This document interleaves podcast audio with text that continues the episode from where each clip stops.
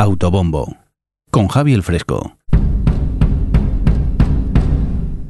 Muy buenas y bienvenidas y bienvenidos a Autobombo, un programa en el que hablamos de la gente que trabaja, por así decirlo, porque estamos esperando que el señor Virindo nos pague, eh, que trabaja aquí en, este, en esta cadena que es Sons Podcast y en el que pues he entrevisto pues a toda la gente que, pues eso, deberíamos eh, cobrar por, por, trabajar haciendo nuestros podcasts.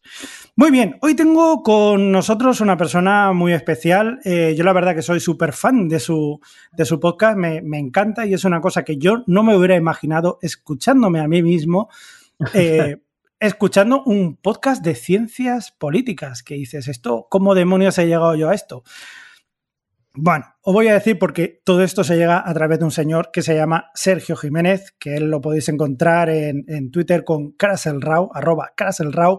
Me parece que además ahora se ha cambiado o tiene también otra opción que es en, en eh, ¿cómo se llama? Mastodon. Mastodon. En Mastodon, en Mastodon, sí. ¿Y ahí qué nombre tienes?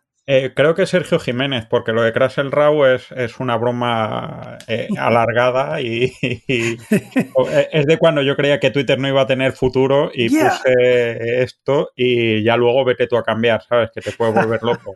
Sí, sí, yo creo que nos ha pasado a todos con el correo electrónico y esas cosas, qué divertido parecía todo, etcétera, etcétera. ¿Verdad que sí? Pero Oye, bueno, así, así se hacen los imperios. ya te digo. Oye, vamos a empezar, porque yo cuando empiezo a leer un poquito sobre ti, veo que eres especialista en e-gobierno y transformación digital, friki y cocinillas. ¿vale? Exactamente. ¿Mm? Y, y, bueno, tú tienes tu página que es sergiojiménez.net y, y, bueno, básicamente es eso. Eres doctor en ciencias políticas, especialista en uh -huh. este e-gobierno, transformación digital, friki y cocinillas, como he dicho, sí. y además vives en Toronto, que solamente con esta introducción ya da para mucho. Eh, sí, creo que sí, la verdad es que, bueno, eh, soy un poco culo inquieto, eh, literalmente y, mm, profesionalmente. Entonces, bueno, pues al final uno cambia y hace un montón de cosas a lo largo de la vida.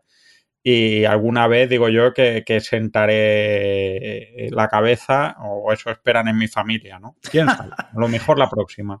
Eso, eso nunca, porque si no se pierde mucha, mucha gracia de vivir si siempre estás haciendo exactamente lo mismo. Sí, Oye, cuando, cuando entras en tu página, yo entré en tu página uh -huh. sergiojiménez.net y, y, veo que eres, eres consultor de administración digital y además tu modus operandi es el siguiente.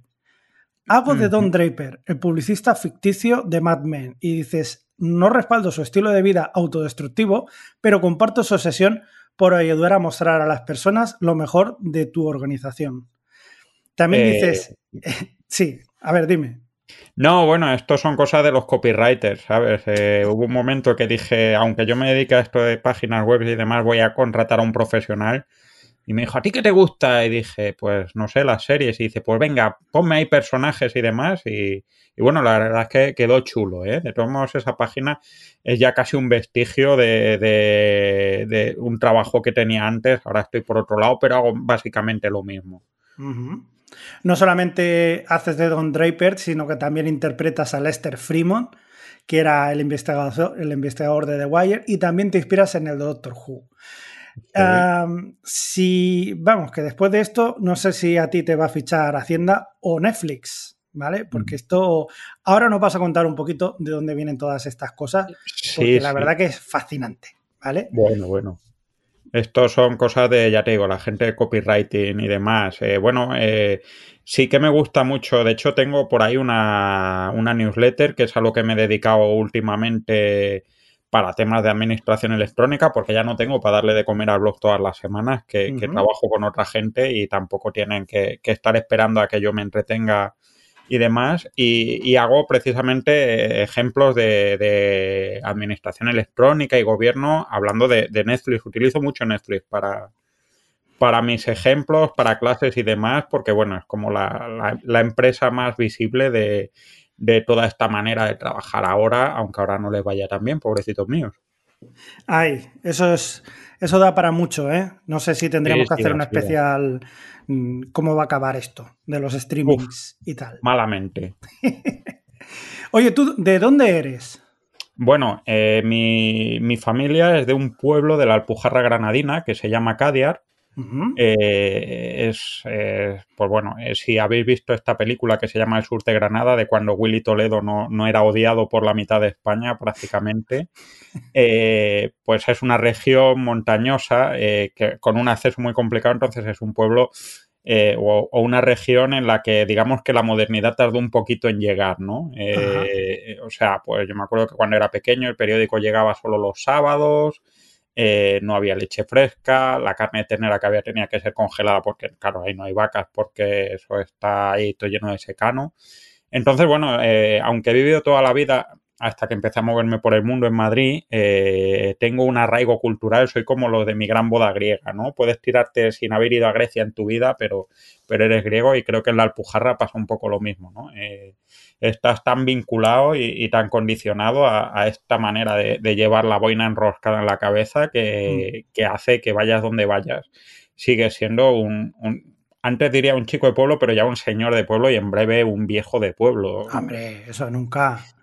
Lo que pasa es que, al final la tierra te acaba llamando, ¿no? Todas tus raíces y todo lo que tienes es verdad. ¿eh? Allá donde vayas, la pujarra va contigo.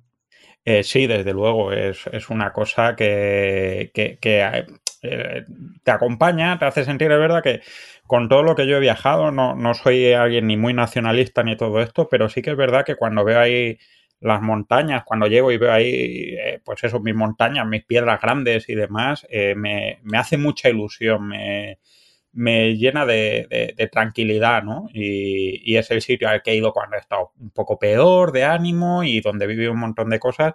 Y ahora me hace mucha ilusión, pues, que mis hijas, cuando van, todavía les guste mucho el pueblo, eh, que ya llegará el momento en el que posiblemente se cansen, a no ser que, que yo que sé, se eche novio, novia o cualquier otra historia o empiecen a, beber, que es una cosa que se hace mucho en estos pueblos, ¿no? Porque ¿qué, haces con 14 años en estos pueblos? Pues o juegas al fútbol o bebes o las dos cosas, que es lo que ah. hacíamos nosotros.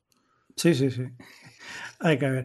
Oye, ¿y, por qué decidiste? Eh, claro, tú estabas estudiando allí en, en este pueblo y de repente, cuando empiezas a estudiar, no, no, he estudiado toda la vida en Madrid, ¿eh? Yo, ¿Has pasado toda la vida en Madrid? Sí, he ah, pasado toda la vida en Madrid, eh, aunque sea, hable con un acento un poco raro según cuánto tiempo haga que, no he ido, pero toda la vida en Madrid.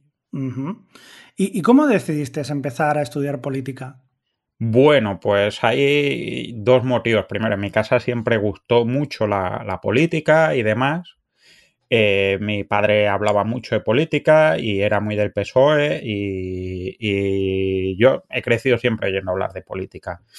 Hay un segundo motivo que es que cuando yo tenía 16, 17 años empecé a hacer teatro y se me daba bien y le dije a mi madre que yo quería hacer arte dramático y mi madre dijo, bueno, eh, digamos que no me dio lugar a la discusión, ¿no? Oh.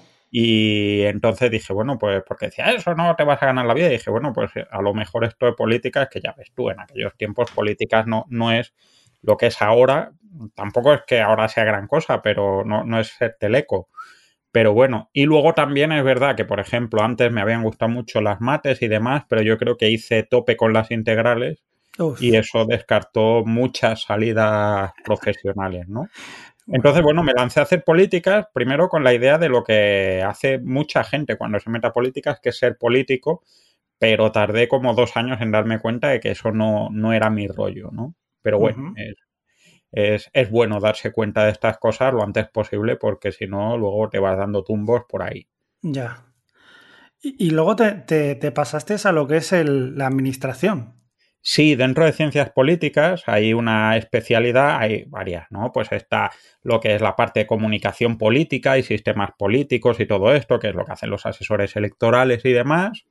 Está la gente de relaciones internacionales, que le gusta mucho pues, a todo el mundo que, que quiere hacer diplomacia y estas historias. Y, y, da. y luego está pues un poco el patito feo, que es administración pública, porque ya ves tú si hay que ser friki para estudiar voluntariamente administración pública, ¿no? A no ser que quieras hacer oposiciones, cosas que, yo no he hecho todavía. Eh, pues la verdad es que es un tema que puede parecer un poco árido, ¿no? Pero a mí, desde segundo de carrera, que tuve un profesor que luego fue mi director de tesis, eh, me, di cuenta de lo importante que era la, la administración, ¿no? No, no no porque forme parte tanto de nuestra vida, sino porque, wow, mi padre, mi madre era discapacitada, mi padre estaba en el paro, no sé qué, entonces mi, mi familia había dependido mucho de que la administración hiciera las cosas bien, ¿no? y, y entender que eso es algo que tiene cierta lógica y cierta racionalidad y cómo se puede hacer mejor y demás, es algo que, que me llamó mucho la atención y, y, mira, al final hice, me pilló un cambio de esto de planes de estudio y demás y acabé haciendo todas las asignaturas de la especialidad, eh, que bastaba con hacer como el 60%, pues yo hice todas, porque me dio ahí por lo friki, ¿no? Y, y por el tema, y luego ya me reenganché en el doctorado y, y tiré 100% por este tema de la administración pública, que es mucho menos sexy que ganar elecciones, pero al final eh, afecta la vida de la gente de una manera muy directa, ¿no? Y, y a mí me, me, divierte, me gusta mucho, la verdad. Hay, hay que tener eh, ganas, por así decirlo, y, y, tener un poco de vocación también, porque además la administración siempre ha sido posiblemente dentro de lo que es el gobierno la, la peor, muchas veces bien vista, pero también eh, es la que recibe muchas veces los tortazos de los ciudadanos, ¿no? Entonces, uh -huh. eh, difícil, difícil un poco explicar todo esto a gente que, que, igual no entienda muy bien cómo funciona, ¿no? Claro, la administración lo que pasa es que a fin de cuentas es quien hace las cosas, ¿no? Eh, tú, el gobierno, pues dice lo que quiere hacer eh, y plantea sus planes y demás, pero luego al final hay alguien a quien le toca hacer eso. Y, y normalmente cuando le toca hacerlo suelen ser cosas que no están muy bien definidas porque los políticos viven mejor cuanto menos se tienen que definir. Eh, cuanto más, más, te defines, más votos pierdes, ¿no? Esto es, es uh -huh. una cosa eh, muy lógica. Es como cuando dices, ¿qué, ¿qué, persona me gusta? Pues cuando dices ya una que te gusta, estás descartando a todas las demás, ¿no? Pues con los políticos pasa lo mismo, ¿no? Uh -huh. Procuran definir lo menos posible porque cuanto más lo defines, eh, más gente, más votos pierdes, ¿no? Entonces, te imagínate, te llegan y te dicen una instrucción que no está muy bien definida con unos medios que no son del todo óptimos porque pues nadie quiere pagar muchos impuestos, pero amigos, si no hay muchos impuestos y demás, eh, no hay muchos empleados públicos. Luego eh, está que la gente tiene unas expectativas que no siempre son las que puedes esperar, ¿no? Las que dices, pues vamos a conseguir que, por, por ejemplo, las listas de esperas sanitarias, ¿no? Eh, que todo el mundo eh, se opere en no sé cuánto tiempo. Pues claro, en ese todo el mundo se opere a lo mejor en tres meses. ¿Desde cuándo? Desde que están diagnosticados, desde que se, decide que se va a operar, desde todo el mundo tiene unas expectativas que luego tiene una letra pequeña que no entra. Y luego, para que negarlo, eh, la función pública y sobre todo en un sitio como, como España, con su modelo de carrera, pues al final eh, tenemos la suerte de que a los funcionarios no se les echa fácilmente y eso evita que la corrupción sea todavía más de lo que ha sido en España, que es uno de nuestros deportes nacionales y de nuestras mejores industrias. Pero, por otro lado, eh, te encuentras mucha gente desmotivada, que no trabaja, que no hace, que no entiende, etcétera, ¿no? Entonces, bueno, eh, es, es un poco como eh, sin querer ser demasiado políticamente incorrecto, como no el niño tonto, pero el niño al que mandas a hacer los recados y luego pones como excusa cuando el recado no sale bien que es que es tonto el niño, ¿no? Sí, sí, sí. Oye, Así entonces, eh, claro, a mí me gusta tu podcast porque, por ejemplo, ya hay muchas de las eh, cuestiones políticas que yo no entiendo. O sea, uh -huh. o sea, la verdad que la política también es una, es una cuestión que hay que comprenderla, hay que entenderla. Y, y, no es fácil llegar a ella, porque uh -huh. lo fácil quizás en todo caso es llegar a decir que la culpa de todo es de los políticos, ¿no? Sí. Y, pero llegar a entender esa complejidad, a mí me gusta que tu podcast llegue a, a explicarlo de una manera que sea pues eh, divulgativa, ¿no? Y a través de esos, um, esos ejemplos que tú haces eh, utilizando series y películas eh, para que la uh -huh. gente lo pueda entender, ¿no? Y la verdad que funciona. Pero eh, ¿en qué momento llegas y dices, eh, voy a utilizar esto para, para contarlo, ¿no? Bueno, pues ahí se juntan dos cosas. Aunque yo sea un fan de la ciencia de la administración, eh, lo que de verdad me gustaba, siguiendo la, la, traye la, trayectoria que inicié con el arte dramático, era la teoría política. Y eso ya sí que te digo que de teórico político eh, ganas muy poco en esta vida, ¿no? Entonces uh -huh. eso siempre lo tuve como hobby. Pero la teoría política es algo que, que siempre he disfrutado mucho porque en realidad eh, a poco que la conozcas entiendes un montón de cosas y cuanto más entiendes, menos depende de lo que te diga otra gente, ¿no? Entonces, eh, yo lo, lo, paso mal porque por mi, por cómo soy, no me gusta ver a la gente tensa, ¿no? Y ver a la gente discutiendo y enconada y demás. Y, y te encuentras con que, pues claro, cuanto la gente en la medida que conoce menos de política y conoce menos otros puntos de vista, otras decisiones, eh, implicaciones de sus propios puntos de vista y demás, más se encona. A mí me hace mucha gracia porque tengo compañeros de carrera y, amigos que se dedican a la política ya a nivel, pues digamos, de salir en el telediario con bastante frecuencia, ¿no?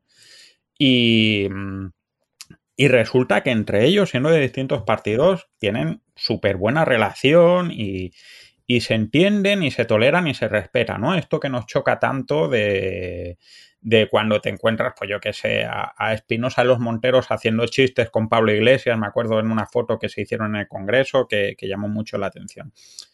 Eh, más allá de que profesionalmente sería invivible si esto lo llevaras mal y tal, eh, cuanto más entiendes este tipo de cosas, eh, más, más fácil es poder debatir y, entender, intercambiar opiniones y, valorar que, aunque no estemos de acuerdo, una opinión distinta a la tuya es legítima, ¿no? Y al final es una cuestión de preferencias.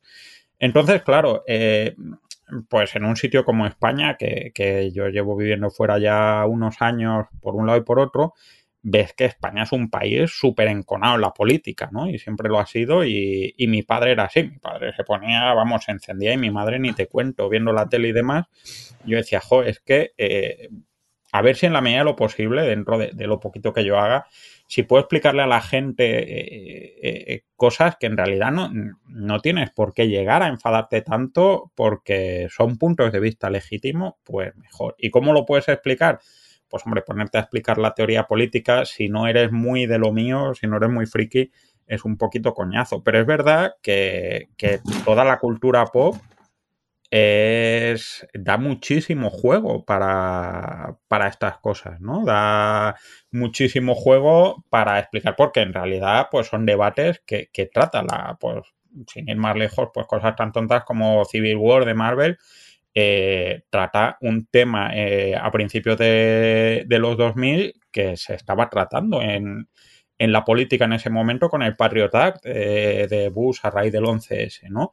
Y me parece un ejemplo estupendo y creo que mucha gente lo va a poder entender y, puede entender que decidir, por ejemplo, la relación entre intimidad, protección del Estado, seguridad colectiva y demás, no es una cosa que tenga una respuesta fácil y, que cada uno pueda hacerse la suya y luego decidir qué es lo que prefiere, ¿no? Y, creo que eso es lo que, lo que es divertido y lo que me gusta a mí de, contar en, estos medios, ¿no? De llegar y decir, oye, pues vamos a intentar explicar esto de manera clara y que ya luego la gente se haga su opinión, que, es de lo que se trata, ¿no? Que no se la lleven hecha.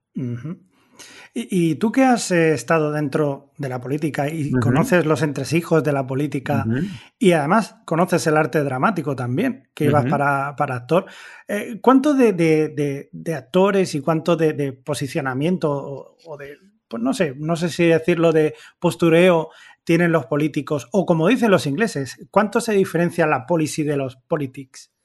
Bueno, muchísimo. Eh, la política, o sea, a la gente le gusta esta escenificación constante y yo creo que, no entendería bien la parte aburrida y productiva de la política. O sea, tú fíjate, hay, hay, creo que en España no sé si sigue existiendo, pero antes existía un canal que era el canal parlamentario, ¿no? En Canadá existe, en Francia existe también. Pues ahí el 90% del contenido es contenido que es súper árido, súper aburrido, que no tiene nada de escenografía y que si la gente lo viera aprendería un montón pero es que quién, quién vive, quién aguanta eso, ¿no? Realmente es aburrido hasta para un tío como yo que se entretiene viendo crecer setas. Entonces, eh, también la política es una cosa de pasión y es una cosa que, que me, gusta mucho recordar, ¿no? Yo tenía un profesor que fue alto cargo de, del PP en este caso, eh, que ideológicamente él y yo en ese momento eh, no teníamos mucha afinidad, pero él siempre hablaba de, la importancia, y estamos hablando de antes de, de, Donald Trump y demás, ¿no? De la importancia de la implicación emocional de los políticos con la ciudadanía, ¿no? Y de, y de la administración con la ciudadanía, que se sientan queridos, se sientan escuchados y eso, pues a fin de cuentas te lleva a hacer cierto tipo de escenografía, ¿no? Y, yo hay veces que lo ves claramente, eh, pues políticos que dices, uy, pues, pues yo qué sé, por poner un ejemplo, alguien que yo me imagino que en su vida no, no debe ser así, de ninguna de las maneras es Isabel Díaz Ayuso, ¿no? Yo creo que tiene una parte de escenografía importante. Hay otra gente que sé que evidentemente no es así, como por ejemplo, pues yo creo que en lo que conozco a Pablo Iglesias no es, no es tan así como, como puede parecerlo constantemente, aunque tiene cosas que sí. Y luego hay otros que sí que son, en lo que yo conozco, pues como son, ¿no? Pues por ejemplo Íñigo Errejón, que es también compañero mío de la facultad, aunque de un poquillo más joven que yo, eh, eh, pues sí que le ves y dices, uy, pues es que él ha hecho, él ha construido su personaje en torno a lo que él era. Hay otros que no, hay otros que, construyen un personaje eh, también probando que es lo que funciona, ¿eh? O sea, eh, fíjate que la misma Isabel Díaz Ayuso, cuando ha ido, ha ido probando distintos personajes hasta que en plena pandemia, pues encontró un personaje que, le coló y, y, ya, pues está metiendo en ese personaje a muerte y como pasa siempre, ¿no? Compras la cosa hasta que deja de funcionar y entonces, pues si te da tiempo, compras otro producto y si no te da tiempo, pues te vas para tu casa. Es maravilloso porque me estás haciendo una analogía maravillosa también con, películas y con series que es lo que te había pedido. Ah, si tú tuvieras la oportunidad de hacer una serie, en este caso, eh, iría supongo que sobre política, ¿no? ¿O no? Eh, pues no sé, eh, la verdad es que podría ir sobre política y podría ir sobre administración, pero no me gustaría hacer una serie así de administración de, o de política de qué tontos son o qué Mortadelo y Filemón. No sé si, si conoces, hay una eh, película que se llamaba, creo que en español, Crónicas Diplomáticas, que es una película francesa que se llama Que d'Orsay eh, que está basada en un tipo que, estudió en una universidad, en la que yo estudié en Francia, que escribía discursos para, para Dominique de Villepin cuando era ministro de Asuntos Exteriores en Francia, ¿no? Y, y este hombre, pues, cuenta sobre todo cómo fue empezar a trabajar en el ministerio y, el clímax de la película es el célebre discurso que tuvo Bill Pan en el Consejo de, Seguridad de Naciones Unidas, quitando, negando el apoyo a Estados Unidos de, la invasión de Irak, ¿no?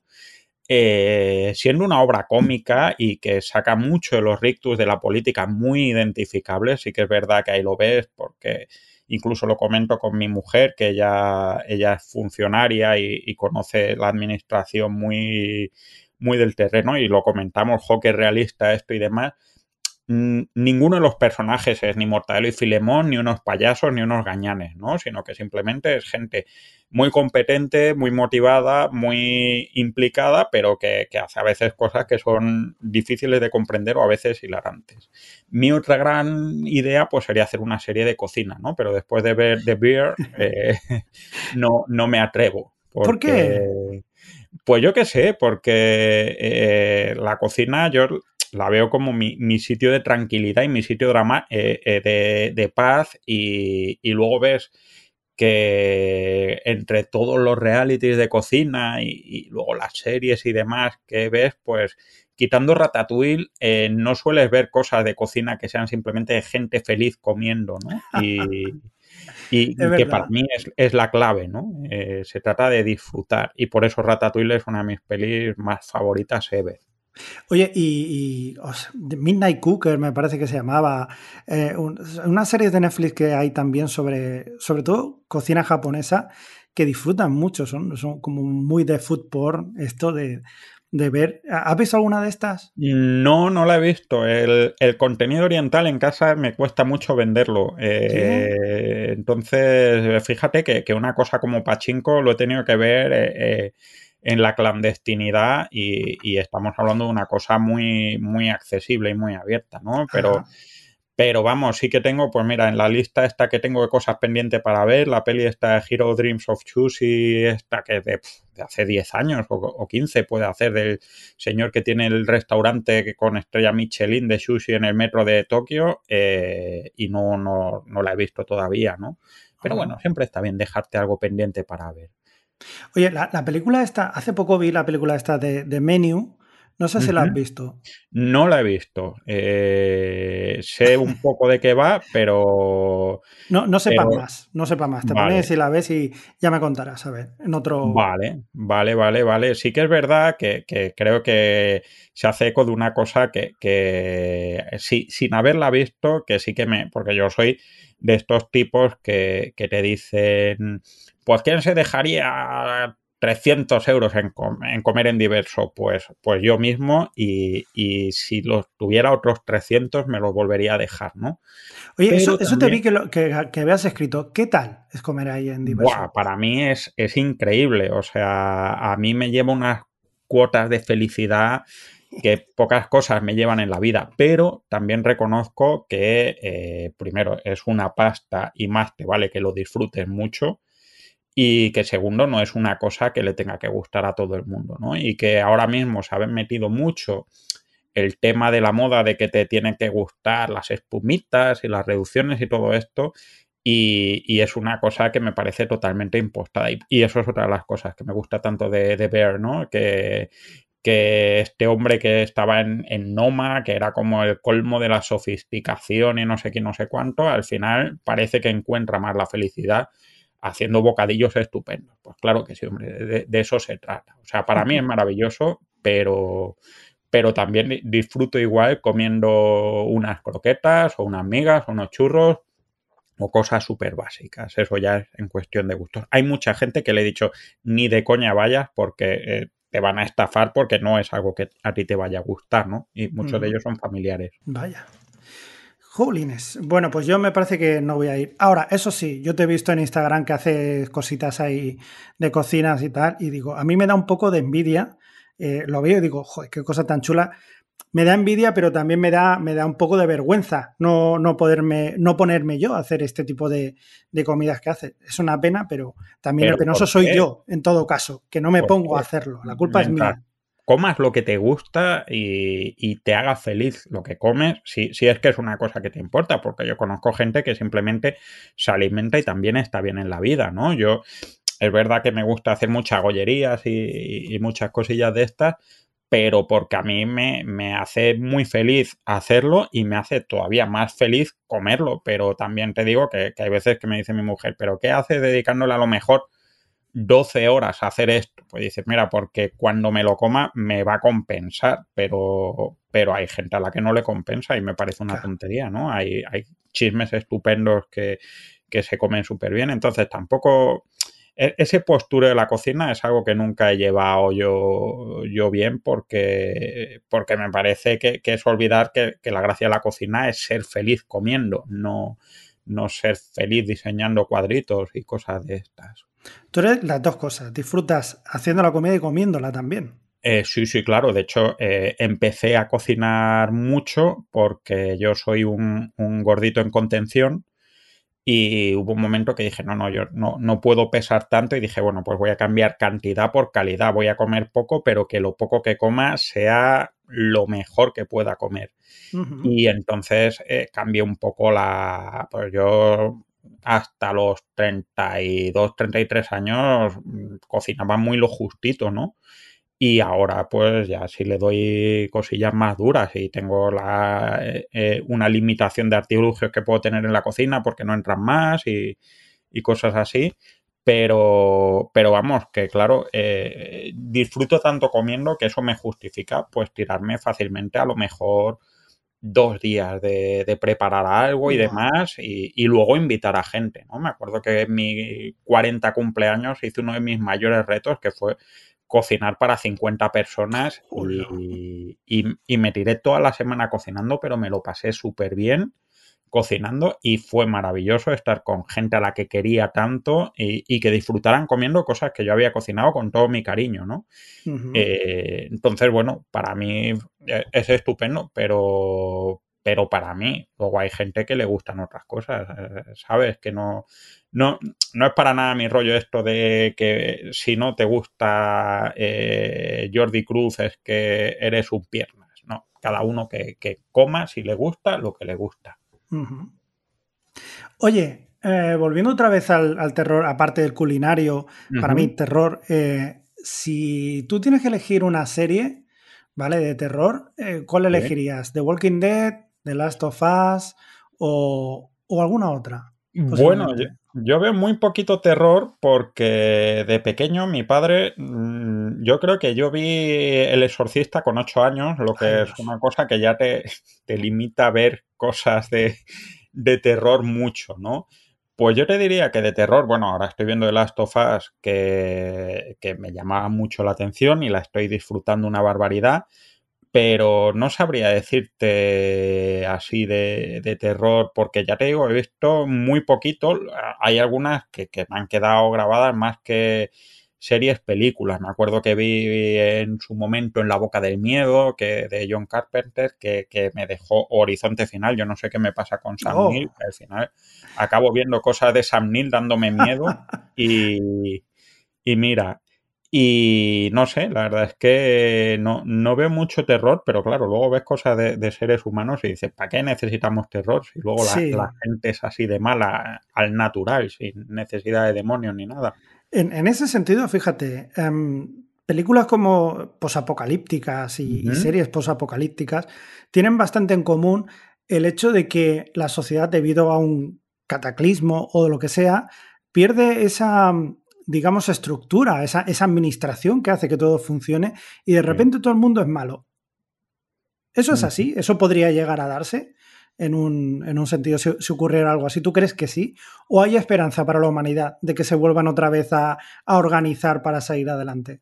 Bueno, yo creo que, la humanidad es, muy resiliente, o como diría la gente Smith, es, es un virus súper potente y se adapta. Eh, el, Estado puede fallar y, el monopolio legítimo de la violencia, que es un invento estupendo para que no muera la gente a raudales, puede, puede desaparecer y ha desaparecido. Y hay países, pues fíjate, por ejemplo, Sudán o Yugoslavia en los años 90, pues pasaron de ser sitios donde la gente eh, no tenía problemas a, tener francotiradores en, en lo alto de un edificio esperando a pegarle tiros a las señoras cuando iban a la compra, ¿no? O sea que tú fíjate si, es algo que puede pasar. Pero también es cierto que, que no es que el mundo sea necesariamente malo. Eh, el, ser humano eh, va generando las reglas que va necesitando. Hay momentos que se rompen y que no las reconocemos y que entramos en guerra y nos matamos pero luego es verdad que, igual que hemos generado acuerdos una vez, lo, generamos, generaremos otra, ¿no? Fíjate, los, Balcanes hemos pasado de, que estas señoras eh, eh, estuvieran escondiéndose para que no les pegaran tiros francotiradores mientras iban a la compra, a que ahora, bueno, pues no se hablan, no se llevan bien, pero al menos no se están matando entre ellos e incluso están intentando entrar mm, todos o casi todos en la Unión Europea, ¿no? O sea que yo creo que eh, siempre es uno de los grandes debates de la política, es la gente es buena o es mala. Eh, lo que me parece siempre un poco complicado porque supondría que tiene que haber un criterio moral previo de lo que es bueno y lo que es malo y, sabemos que eso es súper relativo, ¿no? Pero lo que sí que es cierto es que la gente, por un lado, está dispuesta a hacer lo que necesita para conseguir vivir y que hay momentos en los que eh, acepta que, digamos, negociar y llegar a un acuerdo para que sus posibilidades de que no le maten otros eh, sean mayores, aunque eso signifique minimizar esa ganancia. ¿no? Esto es súper liberal, esto es todas las historias de la escuela de John Rawls y demás, que habrá amigos míos que ahora mismo, si están oyendo esto, estarán tirándole zapatos a, su dispositivo de audio, pero yo soy bastante de esa teoría. Esto se lo leía, se lo contaba a mi hija cuando era, cuando era un bebé para dormirla y efectivamente se dormía, o sea que, Funciona. que fíjate. Oye, y en todo esto, yo escuchándote también en varios podcasts, eh, hay una cosa que, parece que, es bastante evidente, que es ese conflicto eterno que parece que hay entre el individuo y la sociedad. ¿Hay solución se puede llegar a... o no hay solución, o estamos viendo la solución, que a fin de cuentas lo que tú dices es intentar equilibrar todo eso.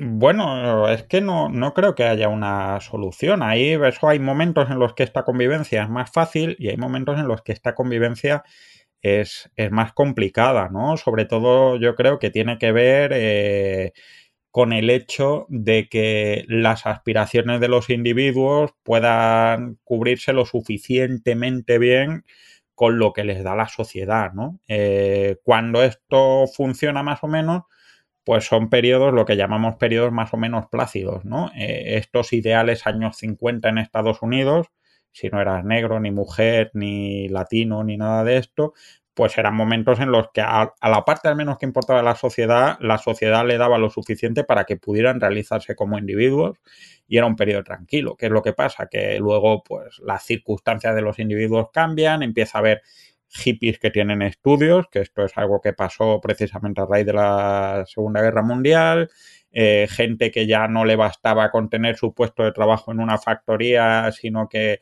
eh, empezaba a tener otras inquietudes culturales y demás, y lo que le empieza a dar la sociedad no es suficiente, ¿no? Y entonces dice, oye, renegociemos, ¿no? Y entonces viene todo el mayo del 68, las flores, los hippies, todas estas historias, y vienen periodos más convulsos no creo que haya un equilibrio. Hay momentos en los que estamos más a gusto y, no tenemos tanto conflicto y hay momentos en los que el conflicto eh, se hace o la situación se hace insoportable y surge el conflicto. Y la gracia de la política es mantener esa tensión. Eh, porque a fin de cuentas eh, la parte más negativa que sería que o más totalitaria que sería que la sociedad determinar a las expectativas de los individuos, ya sabemos que tampoco funciona, ¿no? Y, que no es el colmo de la felicidad. Entonces siempre hay que vivir con un poquito de, esa tensión, es como esto del varón de Munchausen de tirarse de, la trenza para llegar a la luna, ¿no? Eh. Por un ladito, eh, no quieres dar grandes saltos, pero siempre tienes que pensar en algo que te haga mejorar para que la sociedad avance y la gente tenga aspiraciones de, vivir mejor de lo que vivían sus padres, ¿no? Que es esto que, se habla tanto ahora de si vivimos mejor o peor que nuestros padres. Yo no sé cómo eran los padres de otros, yo ya te digo que vivo bastante mejor que los míos. Y de cara a lo que quizás, no sé si está bien dicho decir, la revolución digital que estamos viviendo, pues e, en esta no sé si decir una oleada de, revolución industrial, ¿no?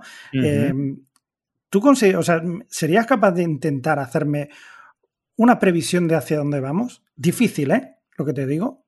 Uy, yo soy muy poco de hacer previsiones porque, porque digamos que mi parte más científica y racional, que a fin de cuentas es a lo que yo acabé tirando, que uno no hace un doctorado porque tenga grandes salidas laborales, eh, me lleva a no hacer grandes hallazgos. Creo que estamos en un momento súper barroco, ¿no? Y es un programa que siempre he querido hacer, pero nunca encuentras el momento porque es, teóricamente un poco más complicado. El barroco o los periodos barrocos son periodos en los que hay eh, muchísima mm, pasión, por así decirlo, por el individuo, por el momento, por, por la escenificación, por el teatro. O sea, yo ahora mismo veo, o veías a todos los temas de Donald Trump y, podías imaginarte perfectamente la construcción de la Plaza de San Pedro, ¿no?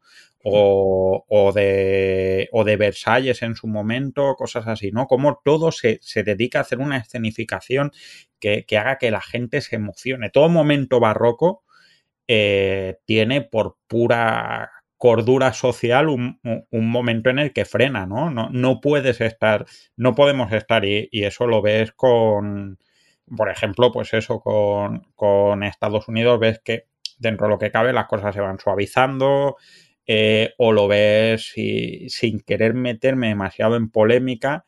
Eh, con el tema de Cataluña a partir de 2017, ¿no? Ves que ha habido un momento de, subidón, de meter mucha...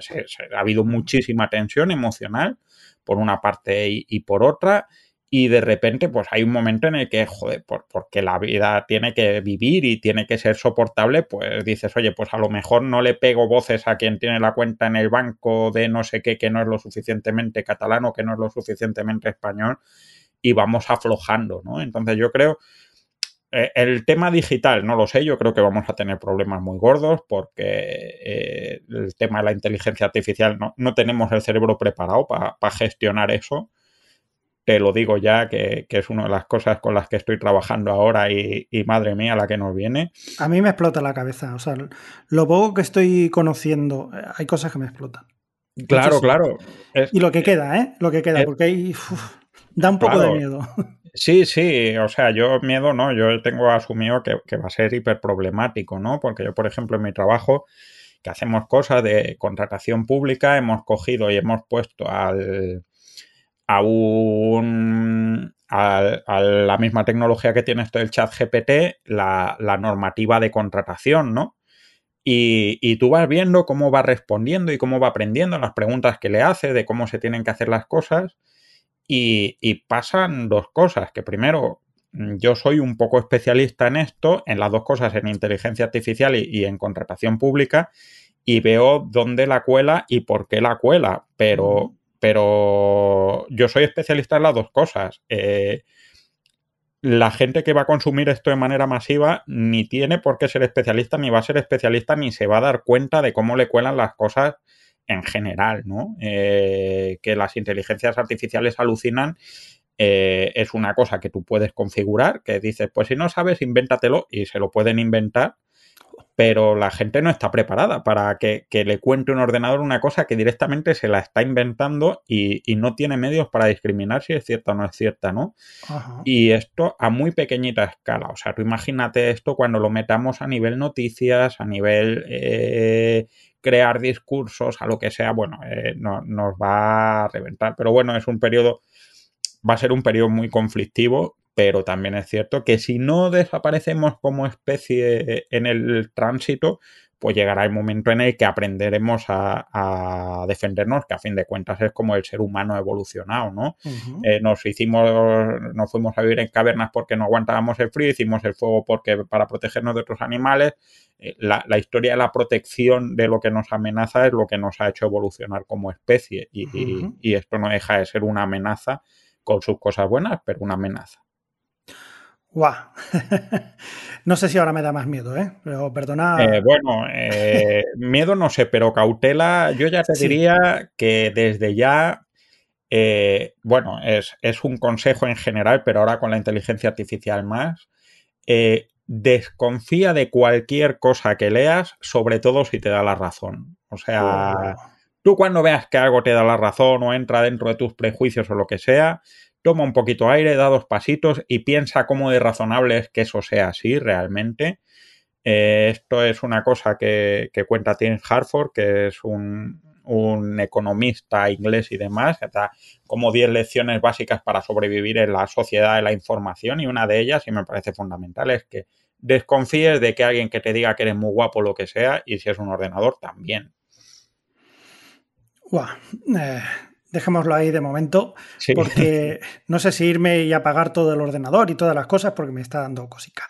Pero bueno, eso ya lo iremos viendo. A mí nadie me ha dado la razón y eso es una cosa que igual hasta, hasta me gusta y todo, fíjate. Eso es bueno, eso es bueno. Que no te den la razón quiere decir que todavía no eres el mainstream y es más difícil que te engañen. Pero... Ya, o que no tengo ni idea, que también puede pasar, ¿eh? O sea que... Bueno, pero eso no tiene nada que ver con que te den la razón. O sea, el mundo está lleno de gente a la que le dan la razón sin tener ni idea. Si no, mira todo esto del terraplanismo y estas cosas, ¿no? Calla, calla, calla. No me hagas hablar del tema. Sí.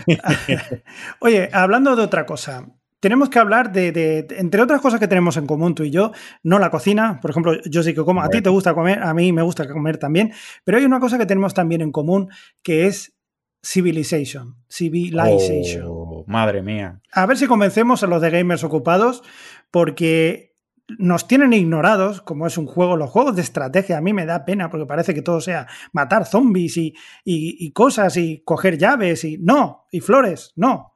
También hay juegos como Civilization. ¿Qué pasa con Civilization? ¿Qué pasa con Civilization? Que es el, juego de, la alegría de vivir. Eh, al menos para mí, yo me lo paso súper bien y, no soy especialmente bueno jugando. Eh, suelo no ganar mucho, pero, pero me divierto un montón y además, eh, pues es que juntas política, juntas administración, juntas estrategia militar. Aunque yo soy un poco cagueta y no me suelo meter en guerras, es una cosa que de no pelearse y de tirar más por la diplomacia pero también te digo que entiendo a la gente de gamers ocupados porque mis hijas me miran y dicen, pero papá, vaya coñazo eso que estás jugando, ¿no? O sea, es una cosa muy de vida interior. Pero es súper atractivo. No sé si te pasa a ti. Y yo lo tengo en esto en Steam y un día me estaba mirando y digo, pero, pero si llevo una barbaridad de horas con el... Primero empecé con el 4, luego con el 5, ahora con el 6. Digo, yo no sé. Y además soy de aquellos pesaditos que tiene que conseguir los logros y venga y venga y venga, pero yo me lo paso muy bien. Es, aquello de que de repente no te das cuenta y dices, han pasado cinco horas, no puede ser. Claro, claro, yo ahora porque soy una persona con obligaciones, pero yo eh, eh, jugaba al Civilization cuando yo era eh, un, chaval, yo jugué al 1, al 2 en mi casa y, y me quitó muchas horas de sueño el 3 tenía que ir a casa de un amigo, ya me quitó menos horas de, menos horas de sueño porque esta gente tenía familia y demás. Y luego ya eh, me tiró un montón de años sin poder jugar hasta el 6, con lo cual digo, madre mía, todo lo que se puede hacer, ¿no? O sea, me parece, me parece increíble. Eh, pero claro, sí que es verdad que eh, tienes un montón de cosas que probar, que se te ocurre, luego que cuando te equivocas con algo dices, uh, pues mm, no es como, yo que sé, el FIFA o, cualquier shooter que dices, uy, pues vuelvo a la pantalla de atrás. El Civilization, volver a la pantalla de atrás es Uf. 500 años antes, ¿no? Y, no te acuerdas de qué has hecho y dónde te has equivocado y todo esto, y se te pasa el turno y llegan los bárbaros y te conquistan ese colono que iba a ser tu puerta a otro continente. Y, qué rabia, qué rabia da eso, ¿eh? ¿Verdad que sí? Y, y claro, eh, pues ya te digo si eso consume tiempo, pero para mí es todos estos juegos, porque yo siempre he sido súper torpe con los dedicos y, el pad y el teclado lo he llevado fatal, con lo cual en cualquier arcade eh, moría, pero el Civilization era un juego que primero podía jugar sin que me pegaran collejas y segundo no, no requería ninguna habilidad manual, ¿no? Y era como... Y encima era de política, o sea, era todo para mí. Oye, y, tanto en el juego, ¿se puede aplicar en el juego tanto en la política? Es decir, ¿qué factores son los más importantes a la hora de, de, crear ¿no? un juego o, de jugar a este juego o de, de estar en, política. ¿Cuáles son esos factores principales, por así decirlo? La economía podría ser, o, la división territorial, la. Claro, Civilization es un juego que, sobre todo al principio, ya te digo, eh, viniendo del 1 y el 2, eh, es un juego muy economicista. O sea, si tú en el primero producías como un campeón, ganabas, ¿no? Y, yo me acuerdo que era el, el Civilization no era súper fácil ganar porque si producías rápido y, te las apañabas para descubrir la pólvora antes que nadie, eh, arrasabas, porque, porque los otros no podían ni defenderse, no le valían las murallas, no sé qué, no sé cuánto, lo petabas, eh, ¿no? Eh, conforme ha ido creciendo y ha ido mejorando el juego, tiene mucha más complejidad y, creo que ha ido pasando de una parte más capitalista pura de, ir haciendo mucha economía y mucho comercio a que, por ejemplo, los sistemas políticos sean más importantes para la producción de las ciudades, ¿no? Y eso me parece eh, la bomba, porque antiguamente no era así. De hecho, el truco más fácil para ganar al Civilization con esto de la pólvora era además meter una dictadura comunista, ¿no? Porque porque casi que lo que te mataba en un momento dado en el juego era que tuvieras revoluciones. Y dices, pues ¿cómo no tengo revoluciones? Pues dictadura comunista y el terror, y que quieran a su madre, ¿no? Eh, digamos que era un juego muy maquiaveliano en su momento. Ahora es un poquito más complejo, es más difícil que te monten una revolución, pero también tienes que hilar mucho más fino para que eh, la ciudad te pueda producir a un ritmo competitivo en partidas a, cuatro jugadores de nivel medio. No quiero pensar lo que tiene que ser a nivel difícil. Ya. Jolines. Eh, bueno, no sé si vamos a convencer a la gente de Gamers Ocupados. Lo hemos probado, desde luego. Vamos a hacer un cambio de, turno en este caso y vamos a hablar de que estás en Canadá. Sí. ¿Por qué en Canadá? A ver, porque ahora mismo yo estoy hablando contigo y hay una diferencia. O sea, aquí yo, por ejemplo, son las prácticamente las 11 de la noche y tú estás ahí a las 4 de la tarde. Sí, sí. ¿Por qué? ¿Por qué es esto? ¿Qué ha pasado? ¿Qué ha pasado? Bueno, pues pasan dos cosas, ¿no? Primero, eh, mi mujer, que como he dicho antes es funcionaria, ha tenido destinos fuera de, España. Y, y, yo, por otro lado, no tengo demasiado apego a vivir en, España en general, no porque diga no me gusta el país, pues estoy, estoy encantado, pero me gusta estar en otros sitios y, la verdad es que disfruto mucho en, otras culturas siempre y cuando las culturas sean pues mínimamente democráticas y, la gente tal. Entonces yo eh, hace 10 años ya, 12, eh, me fui a vivir a Francia con mis hijas que eran muy pequeñas, recién nacidas y de ahí viene el tema del podcast, porque yo me tiré pues dos años cuidándolas en casa eh, sin tener nada que hacer, pues ¿qué hacía? Pues escuchar podcast. Estaban las niñas jugando en el parque, arrastrando el culo, y yo escuchando podcast sentado en el parque solo mm, con todas las niñeras, ¿no?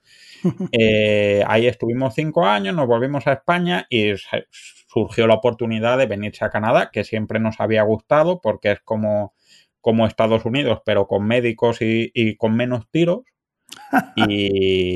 Y, además las niñas podían aprender inglés y todo esto, y para acá que nos vinimos, ¿no? Dices, bueno, hace frío, pero Toronto no hace tanto frío, o sea, hace fresco, hace frío, ¿no? Hoy estamos en un día bueno que no hace mucho frío y tenemos menos 5 de mínima y 0 de máxima.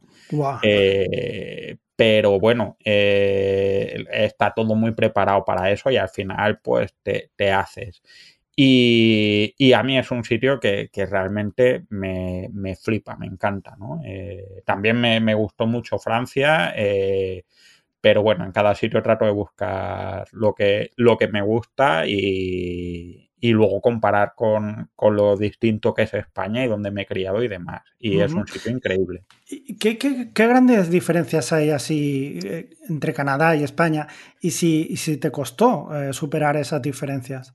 Bueno, a mí personalmente no me costó porque yo soy muy eh, perfil pro canadiense pese a haber vivido en España y en la Alpujarra, ¿no? La gente en Canadá es súper amable. Eh, te ayuda, te escuchan. Después de haber vivido cinco años en Francia, que, que los malandrines, por no decir otra palabra, notaban que pronunciabas una cosa un poquito distinta y ya te decían, uy, he escuchado un pequeño acento, tú no eres de aquí, ¿no? Que te lo decían enseguida.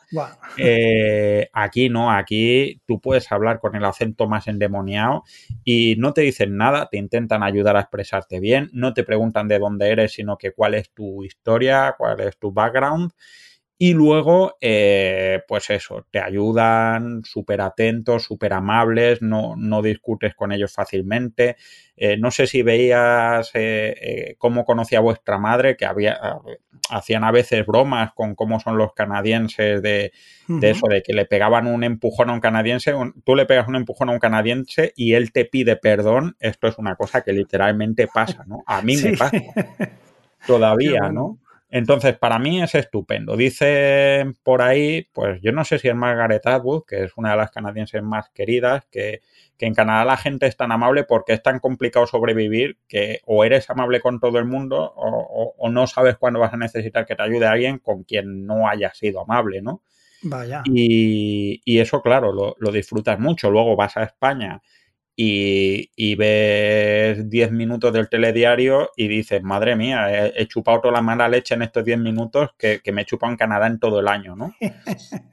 Entonces, bueno, eso es lo, lo bueno. Lo malo, pues que es verdad que como es gente eh, lo comentaba el otro día con unos amigos, que, se meten en conflicto contigo directamente, no te montan un pollo del 24 a la más mínima, luego es verdad que te, tú crees que has terminado una reunión bien y, que estás contento y luego resulta que los tíos se están cagando en tus muertos, tú no te has dado cuenta y, te putean a tu espalda, ¿no? O lo que crees a tu espalda.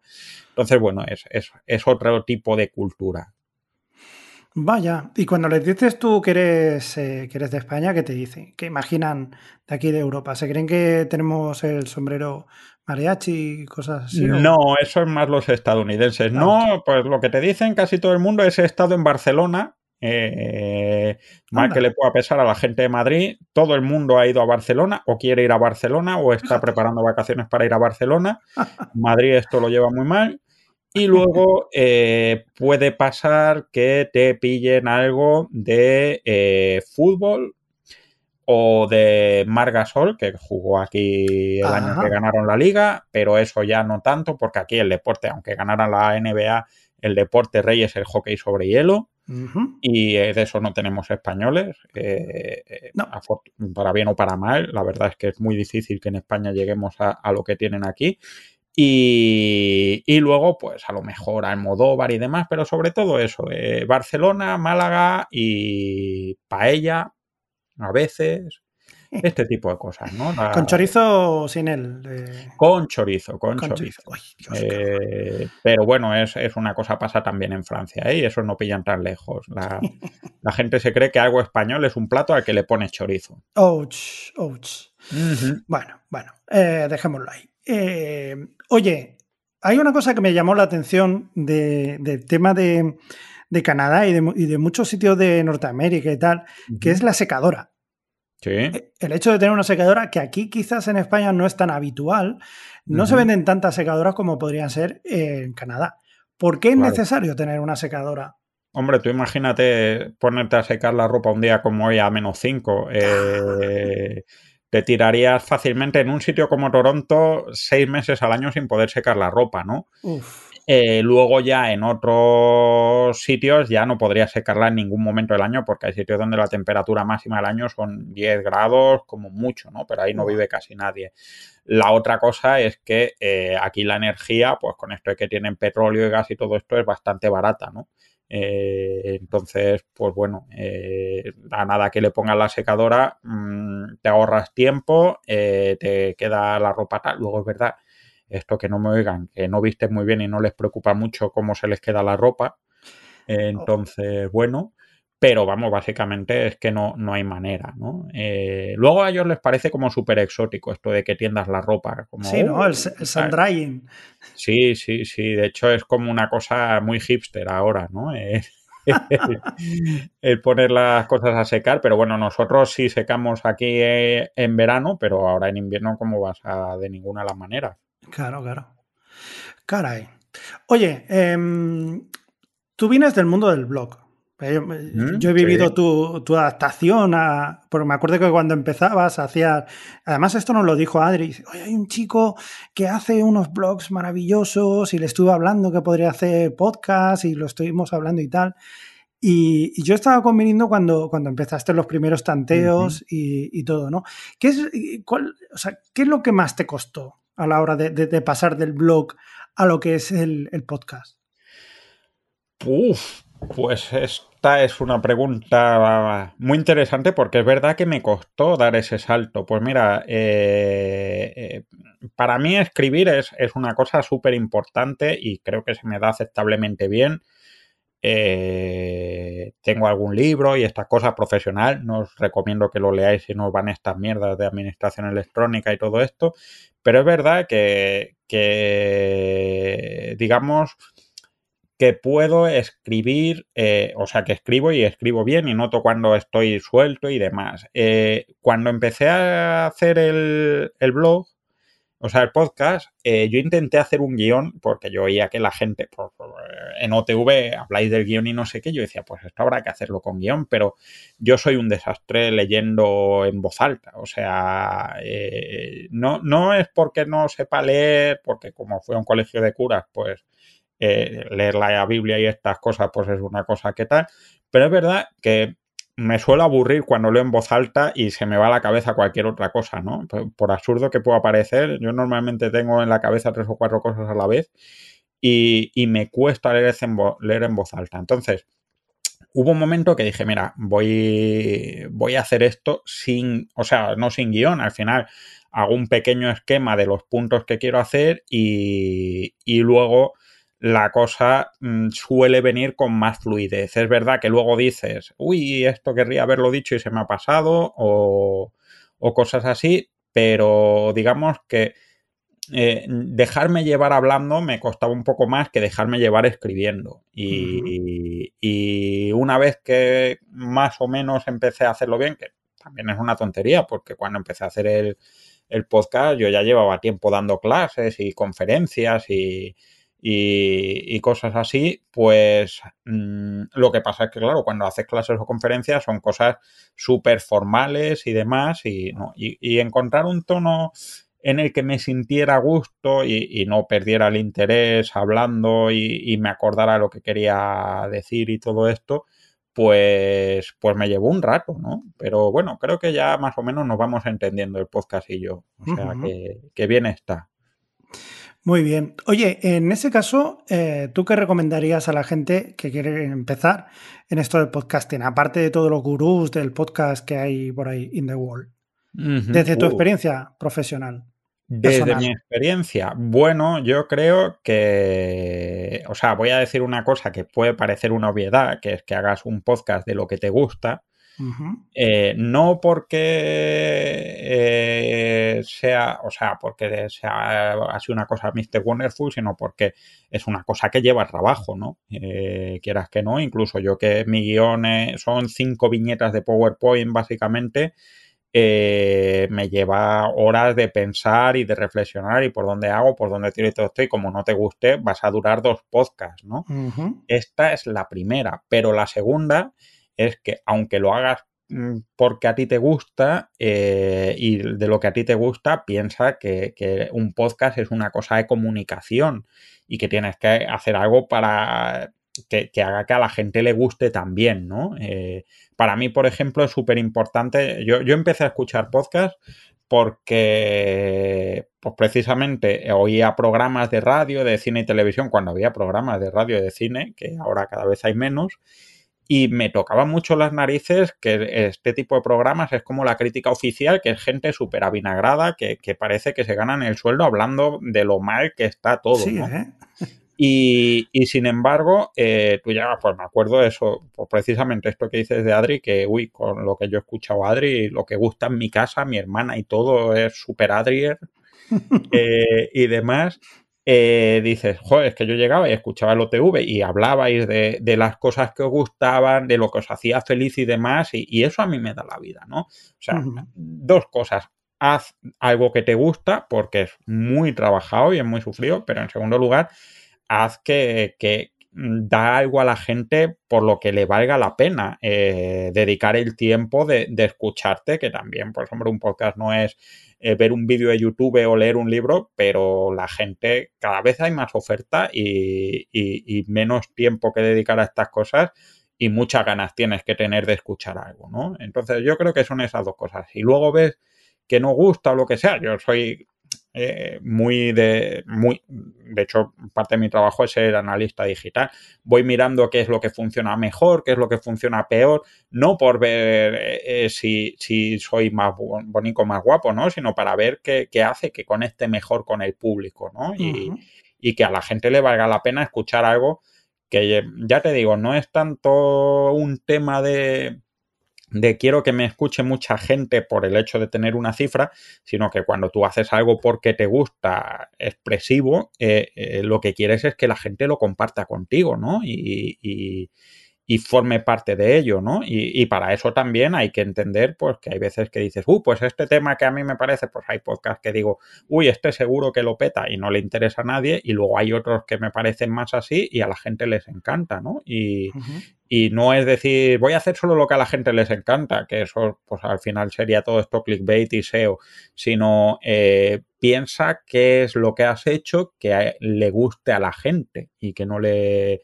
ha gustado en otro caso y eso te hace mejorar, no solo en el podcast, sino en, cómo te relacionas con las personas. Pues muy interesante.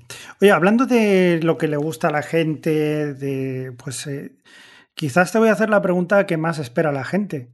Y ya supongo que sabes por dónde van a ir los tiros. Mm. ¿Qué se ve desde la torre más alta de Toronto?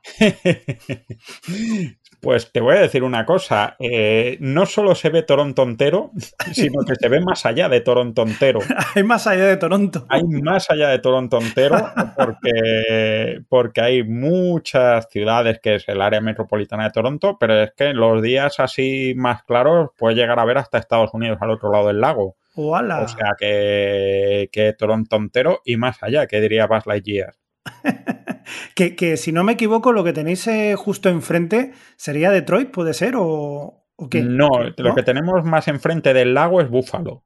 ¡Guau! ¿Sabes? Donde se casaron Jimmy Pan de The Office, eh, al otro lado de las cataratas del Niágara, eso es el punto fronterizo más próximo de Toronto. Detroit eh, también pilla cerca, pero, pero es el estado de Nueva York lo que tenemos justo debajo. Caray, caray. Oye, pues no está nada mal. Oye, y ya la última pregunta que te quiero preguntar, porque, a ver, que entre nosotros, esto es, un podcast de autobombo de, para, hablar de las cosas de, Sons Podcast, pero yo estoy un poco mosqueado porque el señor Berindo no, a mí no me ha pagado. No sé si a ti te ha pagado ya también o... En visibilidad. Que, ¿sabes? Visibilidad y reconocimiento, que es la moneda millennial. ¿Y la mariscada? No, te La mariscada todavía no. Eh, yo estoy esperando. Eh, aceptamos. Eh, además, aquí en Toronto hay, hay marisco estupendo. O sea, no, en el propio Toronto, pero de la costa de Canadá. O sea que, miriendo, hay cajas súper económicas. Cuando quiera. Muy bien, pues con, este, con esta recomendación, para, no para nuestros oyentes, sino para nuestro director, pues, eh, pues, eh, pues nada, me voy a despedir, te voy a despedir. Sergio, ha sido un placer tenerte aquí con nosotros, que nos cuentes un poquito más de ti, que la gente te pueda conocer y sobre todo que se anime a escuchar tu podcast porque yo la verdad soy súper fan con cada uno de ellos estoy aprendiendo cada vez más y, y, la verdad que haces de una cosa que pueda parecer árida, ¿no? Como tú decías, como pueden ser otras cosas, que, sea algo em, más cercano, más familiar, ¿no? Y al final cuando estás viendo la tele dices, mm, pues esto es como decía Sergio, que me ha pasado ya varias veces, ¿eh? Ya te digo, yo digo, ah, esto es lo que explicaba Sergio y tal. O sea, que, muy bien. Yo, por, mi parte, estoy encantado con tu podcast, espero que sigas haciendo más. Y, bueno, en una de estas mariscadas, pues ya nos conoceremos. Pues a ver si puede ser. Yo encantado porque además, ya te digo, y, lo hemos hablado alguna vez, yo soy un, un, revuelter total. Me acuerdo todavía del el especial Navidad que sacasteis en agosto, que me pilló atravesando el parking del Carrefour de Motril a como 42 grados y escuchando el árbol de Navidad y estaba llorando de la risa. O sea que, hacer disfrutar a gente que me ha hecho tan feliz como vosotros me parece la bomba. Pues te lo agradezco mucho porque el sentimiento es mutuo. Oh, qué bien. bueno, Sergio, un abrazo muy grande y nada, nos escuchamos en Sons. Venga, muy bien. Nos vemos y escuchamos. Adiós. Adiós. Autobombo con Javi el Fresco.